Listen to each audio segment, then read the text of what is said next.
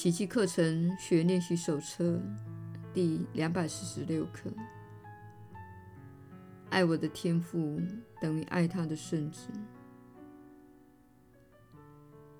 我的心中若还怀有恨意，我怎么可能找到上主之道呢？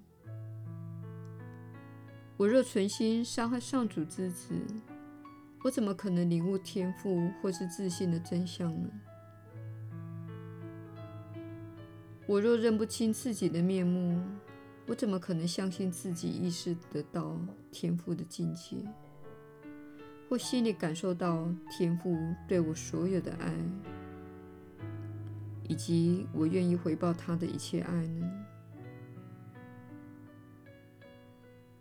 天父，我愿遵从你为我选择的路，来到你这里。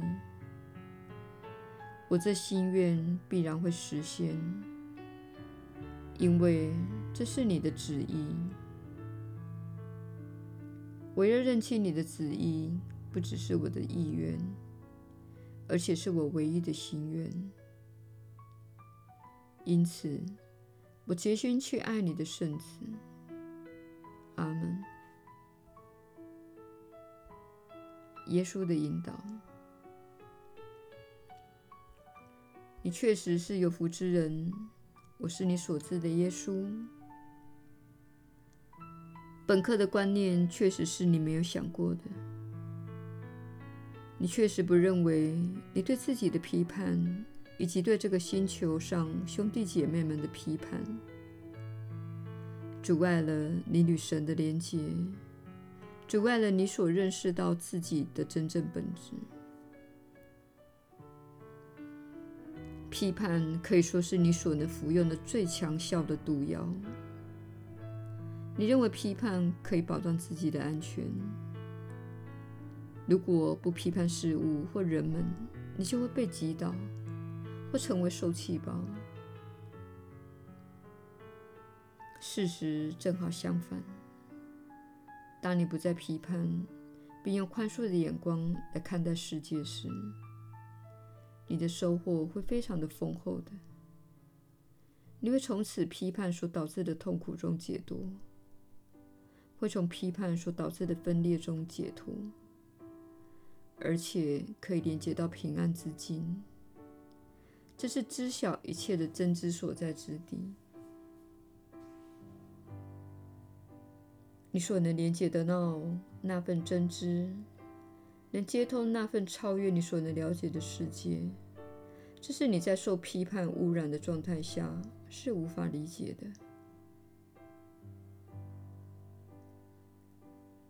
不妨做个实验，在这一天里不做任何的批判。